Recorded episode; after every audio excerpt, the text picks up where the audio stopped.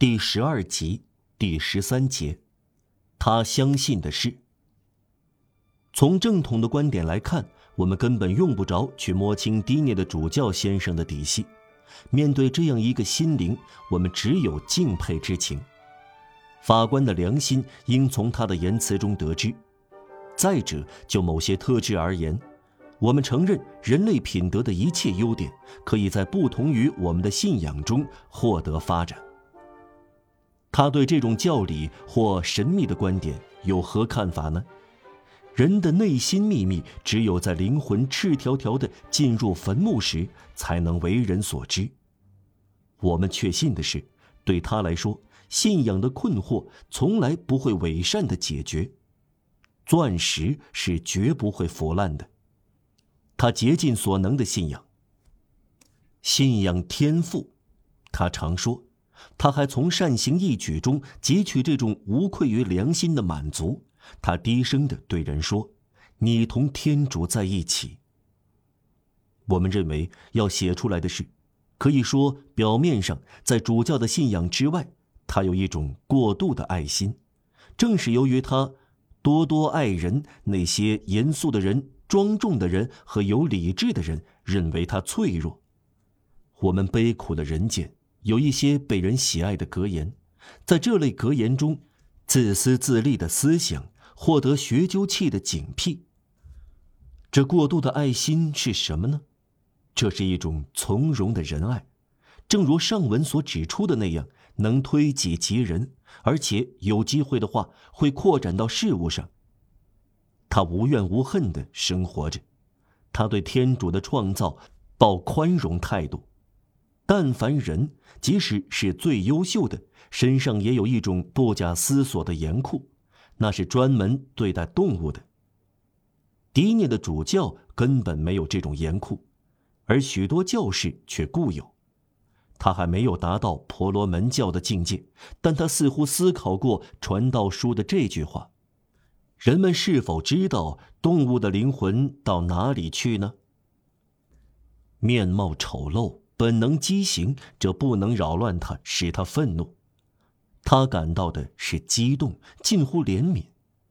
他若有所思，仿佛到表面生活之外去寻找原因、解释或理由。有时，他似乎请天主减轻刑罚。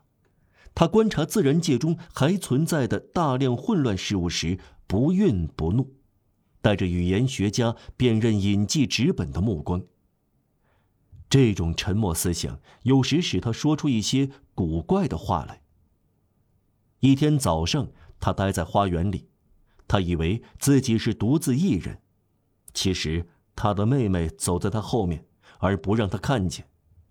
他忽然停住脚步，看着地上的一样东西，这是一只黑色的大蜘蛛，毛茸茸的，很可怕。他的妹妹听到他说：“可怕的动物。”这不是他的过错。这些出于仁爱、近乎神圣的幼稚话，为什么不能说呢？幼稚，是的，但这些崇高的幼稚属于圣弗朗索瓦·德·阿西斯和马克·奥雷尔的话。一天，他为了不踩死一只蚂蚁，闪了腰。这个正直的人就是这样生活的。有时，他睡在园子里。没有什么更可敬佩的了。要是相信关于他青年时代甚至壮年时的记载，弗莱主教从前是一个爱激动的，或许是激烈的人。他的普济世人不是一种本能，而是一种巨大的信念，经历世事，进入心灵，一个个想法慢慢落到他身上的结果。因为对性格而言，就像对岩石而言一样。是会水滴石穿的。这种挖掘磨灭不掉，这种形成摧毁不了。上文说过，一八一五年他已经七十五岁，但他显得不到六十。他身材并不高大，有点肥胖。为了减肥，他常常走长路。他脚步稳健，略微佝偻。对此，我们根本不想下结论。格里高利十六世在八十岁时身板笔直，笑口常开，他却仍然是个坏主教。弗赖主教具有老百姓所说的漂亮的面孔，不过这副面孔太可爱了，以致人们忘了这是漂亮的。他谈话时快乐而天真，这是他的优雅举止之一。上文已经提过，人们在他身边感到很自在，似乎快乐从他整个人身上散发出来。他红润鲜艳的脸色，一口洁白的牙齿完好无缺，一笑就露出来，这些给了他坦荡随和的神态。这种神态令人这样评价一个人：这是个老好人。令人这样评价一个老人：这是一个憨厚的老头。读者记得，这是他给拿破仑的印象。初一接触或第一次见到他的人，这确实是个憨厚的老头但只要在他身边多待几个小时，只要稍微看到他在沉思冥想，这憨厚的老头便逐渐改变了，具有无以名状的威严。他饱满的天庭因发白而显得严肃庄重，由于思索而变得令人敬畏。稳重从仁慈中显示出来，而仁慈却不断的闪出光芒。人们会感到某种激动，这正如我们看到一个天使不断的微笑，慢慢的张开翅膀，就会有这种激动一样。敬佩难以表达的敬佩，逐步的渗入到您身上，升到您的心房。人们感到。面前是一个强有力的、可靠的、宽容的心灵。他的思想博大，因此也只能是温和的。正如大家所看到的，祈祷、举行宗教祭礼、布道，给痛苦的人以安慰；种一小块地，有博爱心、粗茶淡饭、好客、气绝欲念、信任人、研究。工作充实着他生活的每一天。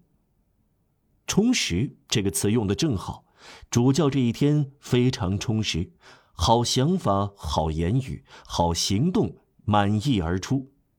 但是如果天气寒冷或者下雨，晚上两个女人抽身回房了，他无法在睡前到园子里度过一两个小时，那么这一天就过得不完整。他面对夜空的壮丽景致，思索起来，准备睡觉。对他来说，仿佛这是一种宗教仪式。有时在深夜一点钟，若是两个老姑娘没有睡，他们会听到他在小径里慢慢踱方步。他独自一人，冥思苦想，平静安宁，充满了爱。他的心的宁静赛过以太的宁静。在黑夜中可见的群星璀璨和不可见的天主的熠熠光华，使他情动于怀。他把心灵开向从冥冥中落下的思想。此时此刻，正当夜花散发出芬芳，他的心像星空中的一盏灯那样燃烧。他面对天地万物的光芒普照，心扉敞开，心醉神迷。他也许会说出心里的所思所想，他感到有某种东西飞出体内，又有某种东西降落在自己身上。这是心灵的深渊和宇宙的深渊神秘的交流。他想到天主的伟大和存在，想到未来的永恒这古怪的秘密，想到过去的永恒这更古怪的秘密，想到各种各样的无限。他们在他的眼皮底下深入各个方向。他不想去理解不可理解的东西，而是正视它。他不研究天主，他对天主目眩神迷。他注视着原子壮丽的汇合，这些原子形成物质的外貌，显示原子的力量，加以证实，在整体中创造出个体大小比例无穷无尽。并通过光产生美。这些汇合不断连成一片，又分开，生死由此而来。他坐在一张靠着一株老朽的葡萄藤的木长凳上，透过果树瘦削的单薄的影子遥望星星。这四分之一的阿尔邦，花木疏疏落下，却布满破房子和车棚，他觉得很亲切，很满足。这个老人白天摆弄园艺，晚上凝视沉思，享受生活的闲暇。尽管这闲暇很少，他还需要什么呢？这片狭窄的园地，天空是天花板，难道不足以在那里轮流瞻仰天主最迷人的作品和最崇高的作品吗？这不就是一切吗？还要期望什么呢？一个可以散步的小园子，有无限的空间可以遐想，脚下可以种植收获，头上可以研究沉思，地上有几朵花儿，天上有各种各样的星星。